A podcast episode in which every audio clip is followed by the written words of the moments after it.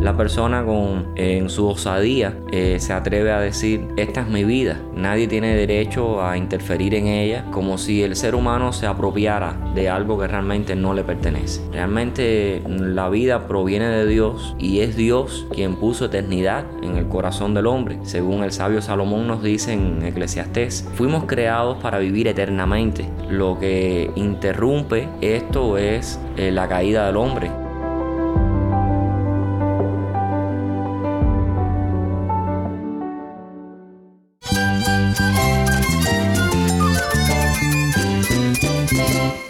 Cristo es la esperanza. Cristo es mi Señor y mi Salvador. Cristo ha transformado mi vida. Cristo es la viña. Separado de Él, nada puedes hacer. Cristo es el camino, la verdad y la vida. Jesús es mi todo.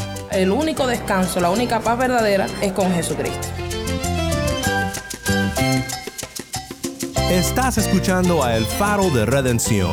Cristo desde toda la Biblia para toda Cuba y para todo el mundo. Hola, soy el pastor Daniel Warren. Gracias por acompañarme aquí en El Faro. Hoy comenzamos una serie titulada Asombrosa y maravillosamente hecho. Salmo 139 dice, Te daré gracias porque asombrosa y maravillosamente he sido hecho. Maravillosas son tus obras, y mi alma lo sabe muy bien. Esta serie, asombrosa y maravillosamente hecho, es una serie tratando con el tema del aborto.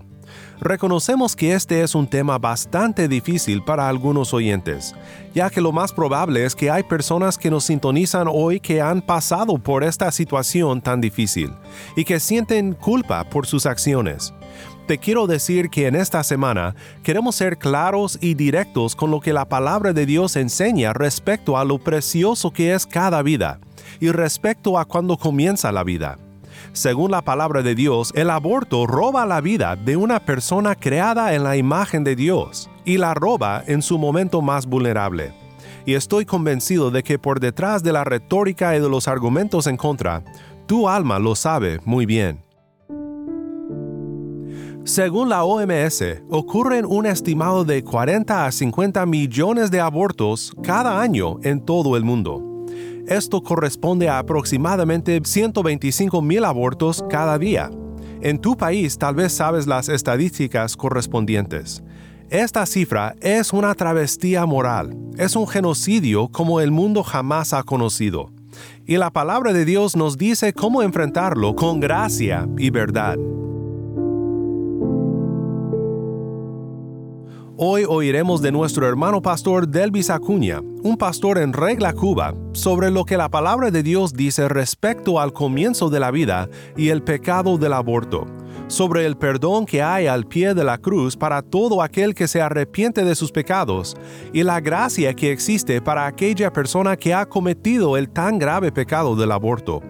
Estoy convencido de que su trato a este tema y sus consejos pastorales serán importantes para el entendimiento de este tema tan delicado, así que quédate conmigo.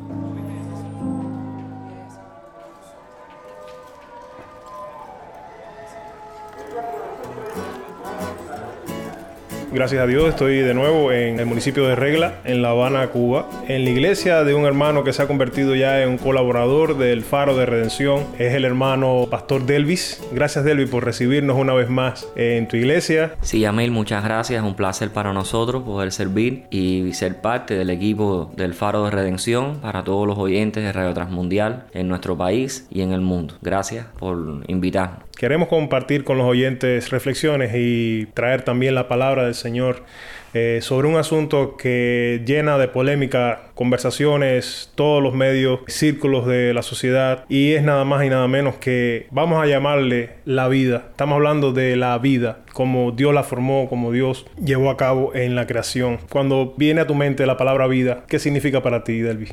La vida es un regalo de Dios y es lo que en breves palabras podemos decir cómo hemos recibido este don del cielo. La esencia de nuestra vida pertenece al Señor. Dios en un principio creó al ser humano y sopló en él aliento de vida y llegó el hombre a ser un ser viviente. La palabra llama al Señor como el autor de la vida. Sin duda alguna Dios tiene toda la potestad para concedernos a nosotros la vida y también para quitarla en un momento determinado, porque Él es el Rey soberano. Por Él son todas las cosas, todas pertenecen a Él y todo es por su gracia y por su favor. Y nuestra vida existe por Dios y para Dios. Entonces podemos decir, Él es el creador, es el dueño de todas las cosas. Podemos decir que, que somos preciosos para sus ojos, ¿verdad? Sí, amén. Estamos muy contentos con pensar de que fuimos creados para alabanza de su gloria. Cuando el apóstol Juan escribe el Apocalipsis como una revelación divina,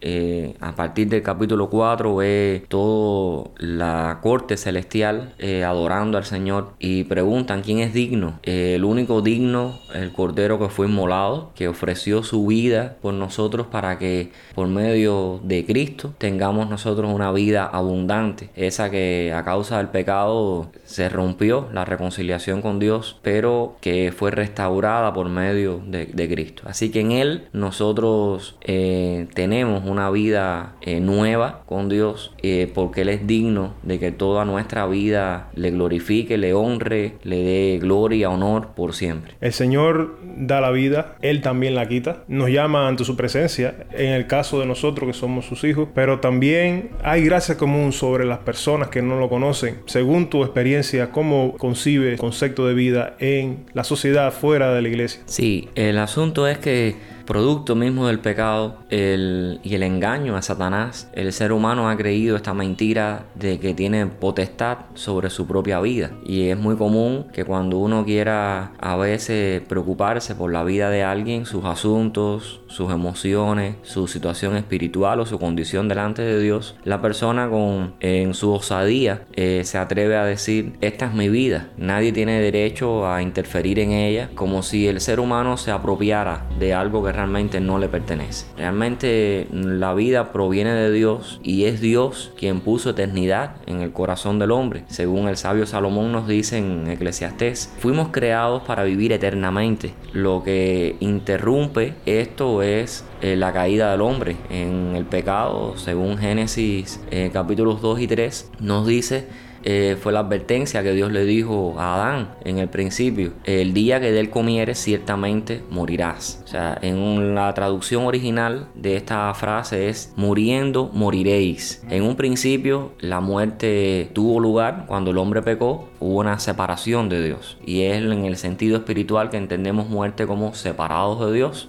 Por cuanto todos pecaron, están destituidos, no alcanzan, no logran, no llegan a alcanzar la gloria de Dios. Y la paga del pecado es muerte sin duda alguna, pero el regalo de Dios es vida eterna en Cristo Jesús, Señor nuestro. De ahí que Adán en un principio eh, interrumpió la relación con Dios a causa del pecado, pero también poco a poco sus días fueron acortados hasta que finalmente eh, murió y es la muerte física que entró al mundo por causa del pecado de Adán. Algo bien lamentable que las personas manejen de esta forma su concepto de vida, como lo mencionabas anteriormente, de querer ser dueños de sus propias vidas. Los seres humanos dicen que son dueños de su cuerpo. Sin embargo, atentamos constantemente contra nuestro cuerpo. Sí, Yamil. Eh, algo que se estudia en el marco cristiano eh, referente a este tema es la santidad de la vida. Y uno aprende a valorar la vida cuando conoce a Dios y Dios nos llama a una vida nueva, restaura nuestra vida. Cristo es el postrer Adán que vino a darnos una vida mejor, una vida abundante y a ser precisamente el autor y consumador de nuestra fe, que por el gozo puesto delante de él, según Hebreos, sufrió la cruz. El justo pagó por los injustos, como nos dice Pedro, para llevarnos a Dios, para acercarnos a Dios. Dice también el Señor en Juan 5:24, el que oye mi palabra y quiere al que me envió, no vendrá condenación, más ha pasado de muerte a vida. Eh, cuando una persona conoce a Cristo, eh, ahora experimenta la vida plena, la vida con Dios, se siente digno, amado por el Señor, tiene una identidad, ama la vida y agradece a Dios por ella y la santifica porque ahora su nueva vida la invierte en el propósito de Dios, en glorificar al Señor con todas las cosas. Aún Pablo cuando escribe a los Corintios les dice glorificad a Dios en vuestro cuerpo y en vuestro espíritu, los cuales son de Dios. El apóstol Pablo está eh, enseñándonos que nuestro cuerpo aún es templo del Espíritu Santo y que debemos usarlo para la gloria de Dios, tanto en nuestra alma como en nuestro ser, todo nuestro ser sea guardado irreprensible hasta la venida del Señor Jesucristo cuando estemos para siempre con el Señor.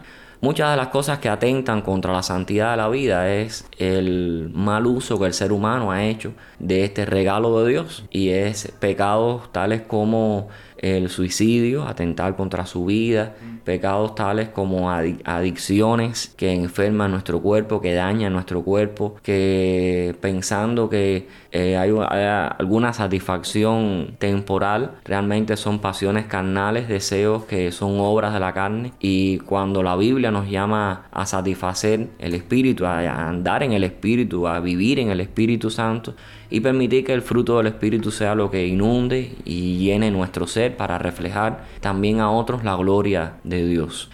Eh, otros males también como interrumpir eh, la vida de una persona pensando en que uno tiene el derecho de hacerlo y es, aunque se legalice el aborto, la realidad es que se está condenando o autorizando un pecado que es ofensivo delante de Dios, porque ninguna persona tiene eh, puede ir contrario a la ley suprema, que es la ley del Señor, para quitar la vida a un ser que ya fue concebido en el vientre de una madre para vivir eh, y entrar así a este mundo. ¿Cómo podríamos alentar a una persona, guiarla sabiamente por la palabra para que recapacite? Al hablar a los oyentes la mayoría conocen al, Señor, eh, la palabra de Dios siempre nos recomienda, nos lleva a una vida mejor. Y sin duda alguna, eh, el Dios en quien usted ha puesto su fe, el Dios en quien nosotros creemos, es el Dios que aún sigue amando nuestra vida porque Él dio la vida de su,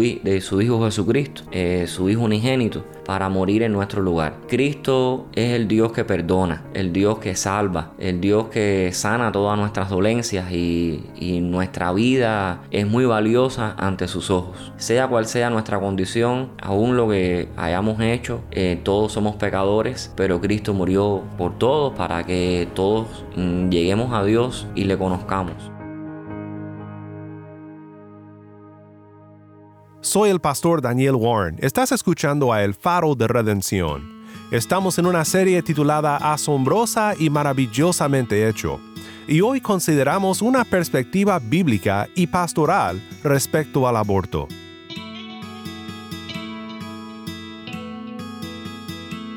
Sin duda alguna, la experiencia que tuvo David cuando escribe el Salmo 139 es muy valiosa porque él sabe que Dios le está guiando en todo, le ve, conoce toda su vida, no puede huir de la presencia del Señor. Dios está ahí todo el tiempo y él dice, mi vida está en tus manos, mi embrión vieron tus ojos, he aquí tú me formaste, me entretejiste en el vientre de mi madre, allí estabas tú, cuán admirable, maravillosas son tus obras, tal conocimiento es demasiado maravilloso para mí, alto es no lo puedo comprender. David reconoce quién es Dios, que Él es el Dios que está presente en todo lugar, el Dios que todo lo puede, el Dios que sabe todo de nuestra vida, que no hay nada que se escape de su control y que lo más íntimo de nuestro ser, Dios lo sabe. Y es bueno que a veces uno vea que Dios está en el asunto cuando eh, alguna persona eh, intenta con simplemente quitar la vida de alguien, eh, practicar el aborto, acudir a los medios médicos profesionales que son muy inseguros porque las prácticas que se realizan para el aborto es a ciegas, se le llama así, y, y se hacen en diferentes estadios de la gestación, pero es un proceder, es invasivo y muy peligroso incluso para la mujer que está que, la, embarazada, la gestante. Aún eso hay una falta de confianza en Dios. Eh, de creer que Dios eh, le pertenece este, este ser, que creer que Dios tiene cuidado de nosotros, porque Él es el Dios que provee. Y la mayoría de las familias que recurren al aborto piensan en que sus razones son dadas por las circunstancias. O sea, cómo yo podré criar entonces a un hijo, cómo yo podré alimentarlo, sustentarlo y demás. Dios ama tanto nuestra vida que si aún en la naturaleza Él la sustenta y la cuida, cuanto más a nosotros que somos sus hijos. Si dice Jesús que las aves del cielo no trabajan, no crecen, no hilan, así como los lirios del campo, eh, y el Señor los alimenta, cuanto más a nosotros sus hijos. Que si buscamos el reino de Dios y su justicia, todas las demás cosas en la vida, esenciales como el alimento, el sustento, el calzado, el vestir, Dios lo va a dar y Él lo va a dar por añadidura. Por lo tanto, cada día tiene su propio afán y cada día tiene su propio mal, pero nosotros tenemos al Dios que nos provee. Y esa es la confianza que podemos hablar a todos los oyentes para que puedan poner su vida en las manos de Dios y sin duda alguna en el Señor nada le va a faltar. ¿Cómo puede ser la iglesia un canal de bendición, un instrumento de sanidad para las personas que lamentablemente han pasado por esta situación y, están en medio de esta crisis? Bueno, gracias a Dios eh, que el Señor Jesucristo no nos dejó huérfanos ni desamparados, envió al Consolador, el Espíritu Santo, que estará a nuestro lado para siempre y sus discípulos en el poder del Espíritu de Dios testificaron de Cristo. Desde Jerusalén lo han estado haciendo por más de dos mil años, extendiendo el Evangelio hasta lo último de la tierra. La iglesia es la agencia del reino en este mundo. La iglesia tiene una labor profética muy importante al censurar el pecado, pero también al dar a conocer las, verdades del reino de Dios a cada persona que se reconcilie con Dios. Eh, nosotros tenemos esta misión de parte del Señor. Rogamos al mundo que se ponga en paz con Dios. Y cuando la mayoría de las personas que eh, buscan del Señor, que están acudiendo a los templos, que están escuchando la palabra de Dios, son personas dañadas, afectadas, eh, heridas, como uno viene a Cristo cuando ya ha tocado fondo en la vida, eh, porque el pecado sin duda alguna trae malas consecuencias. Eh, hay muchas cicatrices que a lo mejor son muy difíciles de borrar, pero Dios es nuestro restaurador y sanador y, Dios nos va a levantar. Yo creo que una de las cosas que la iglesia debe insistir en continuar haciendo es dándole el valor a la vida como Dios la ve, como Dios, eh, como un regalo del cielo. Eh, hay cosas mejores de parte del Señor para nuestra vida y, eso es lo que más uno debe insistir. Eh, prácticas en contra de la vida como el aborto, el suicidio, eh, la drogadicción, eh, el ocio, en el que las personas malgastan su tiempo en vez de aprovecharlo en cosas buenas, eh, son las que la iglesia combate desde la perspectiva bíblica, llevando a cabo la gran comisión, viviendo para Dios, sirviendo a este mundo, siendo de bendición a otras personas. Y la iglesia tiene un gran espacio para eso, porque eh, de esta manera se contrarresta la mentira de Satanás. Tu vida no tiene sentido, no vale. Eh, yo tuve una experiencia en la que Dios me usó siendo bien joven de una madre ya mayor que embarazada eh, le dije cuánto puede ser ese hijo de bendición para ti y ella escuchó estas palabras y sin duda alguna decidió tener su hijo. En verdad su hijo ha sido una bendición para ella y para su familia y la iglesia debe eh, prevenir a las personas en cuanto a esto y debe ofrecer también eh, el perdón de parte de Dios, debe ofrecer también eh, la oportunidad de que las personas puedan ministrar en la presencia del Señor con una vida que glorifique a Dios, que agrada a Dios en todas las cosas. Y ahí estamos eh, los siervos del Señor para eh, permanecer de esta manera activa, eh, llevando la palabra de Dios a toda persona. hay una identidad cuando conocemos a Cristo. Hay un el, tiempo que lo podemos invertir en, en para Dios. Eh, es bueno también cuidar a nuestros hijos, cuidar a la nueva generación, instruir a los pequeños en el camino del Señor, porque cuando uno eh, lleva la palabra de Dios a los niños, no solamente está ganando un alma, sino está ganando toda una vida por delante. Y es un niño que va a crecer eh, instruido en la palabra del Señor, formado en la ley de Dios, eh, ofreciendo a Dios lo mejor y comprometiéndose con el llamado que Dios le esté haciendo. Creo que la iglesia está puesta en este mundo como un canal de bendición, como agencia del reino de Dios para darle el verdadero sentido y el verdadero valor a la vida conforme a Dios lo muestra en su palabra. El apóstol Pablo nos dice en Filipenses, son muy reconfortantes para nosotros en cualquier situación en la que nos encontremos. Pablo dice, yo he aprendido a vivir cualquiera que sean las circunstancias, en momentos de abundancia y en momentos de escasez, he sabido vivir humildemente, todo lo puedo en Cristo que me fortalece. Y cuando a veces nos falten la, la fuerza, llegue la escasez, eh, sean cada vez más adversas las circunstancias, las pruebas, eh, cualquier cosa que nos enfrentemos, eh, nada nos podrá separar del amor de Dios que es en Cristo Jesús, Señor nuestro. Y es una realidad de que en Cristo todo lo podemos. Él nos da la fuerza, Él nos ayuda, siempre va a encontrar una salida. Dios es fiel, sin duda alguna, y usted pueda decir estoy lleno. ¿Qué más necesito? Él añade cualquier otra cosa y eso es la manera en que uno debe vivir por fe en este mundo y ayudar a que otras personas vivan también creyendo y confiando en el Señor. Delvis, gracias por estas palabras. Gracias por compartir con el Faro de Redención y los oyentes que están escuchando ahora mismo nuestro programa. Dios te bendiga, Delvis. Gracias, hermano. Soy el pastor Daniel Warren y esto es El Faro de Redención.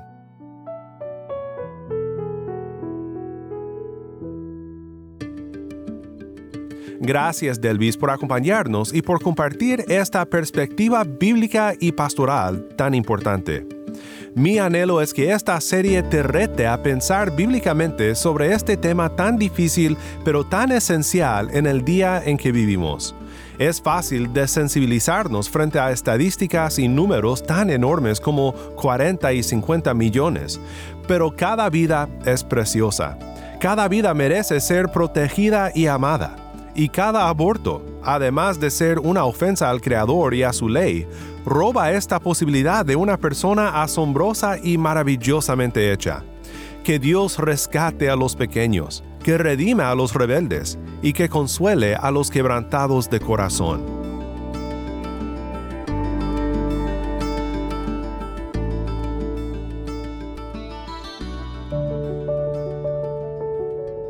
Oremos juntos para terminar. Padre Celestial, en esta semana pedimos tu ayuda. Pedimos que por tu Espíritu convenzas al mundo del pecado. Te pedimos valor para hablar la verdad en amor, con nuestra familia, con nuestros vecinos y en nuestros varios contextos culturales. Y pedimos que tu gracia redima y sane a los que están arrepentidos de sus pecados y cargados de una culpa que Cristo ya llevó a la cruz en su lugar. En el nombre de Cristo oramos. Amén. Te recuerdo que apreciamos tus comentarios y tus correos. Puedes seguirnos en las redes sociales, solo busca el faro de redención. Y puedes escribirnos al correo electrónico ministerio arroba el faro de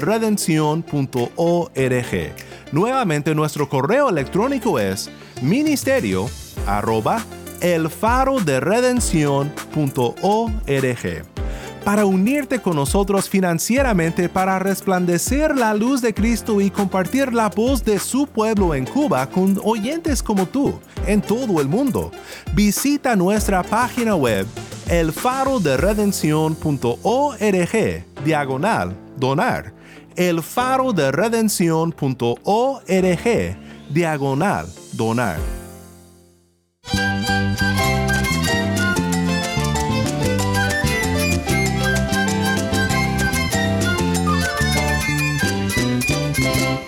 Soy el pastor Daniel Warren. Te invito a que me acompañes mañana en esta serie asombrosa y maravillosamente hecho.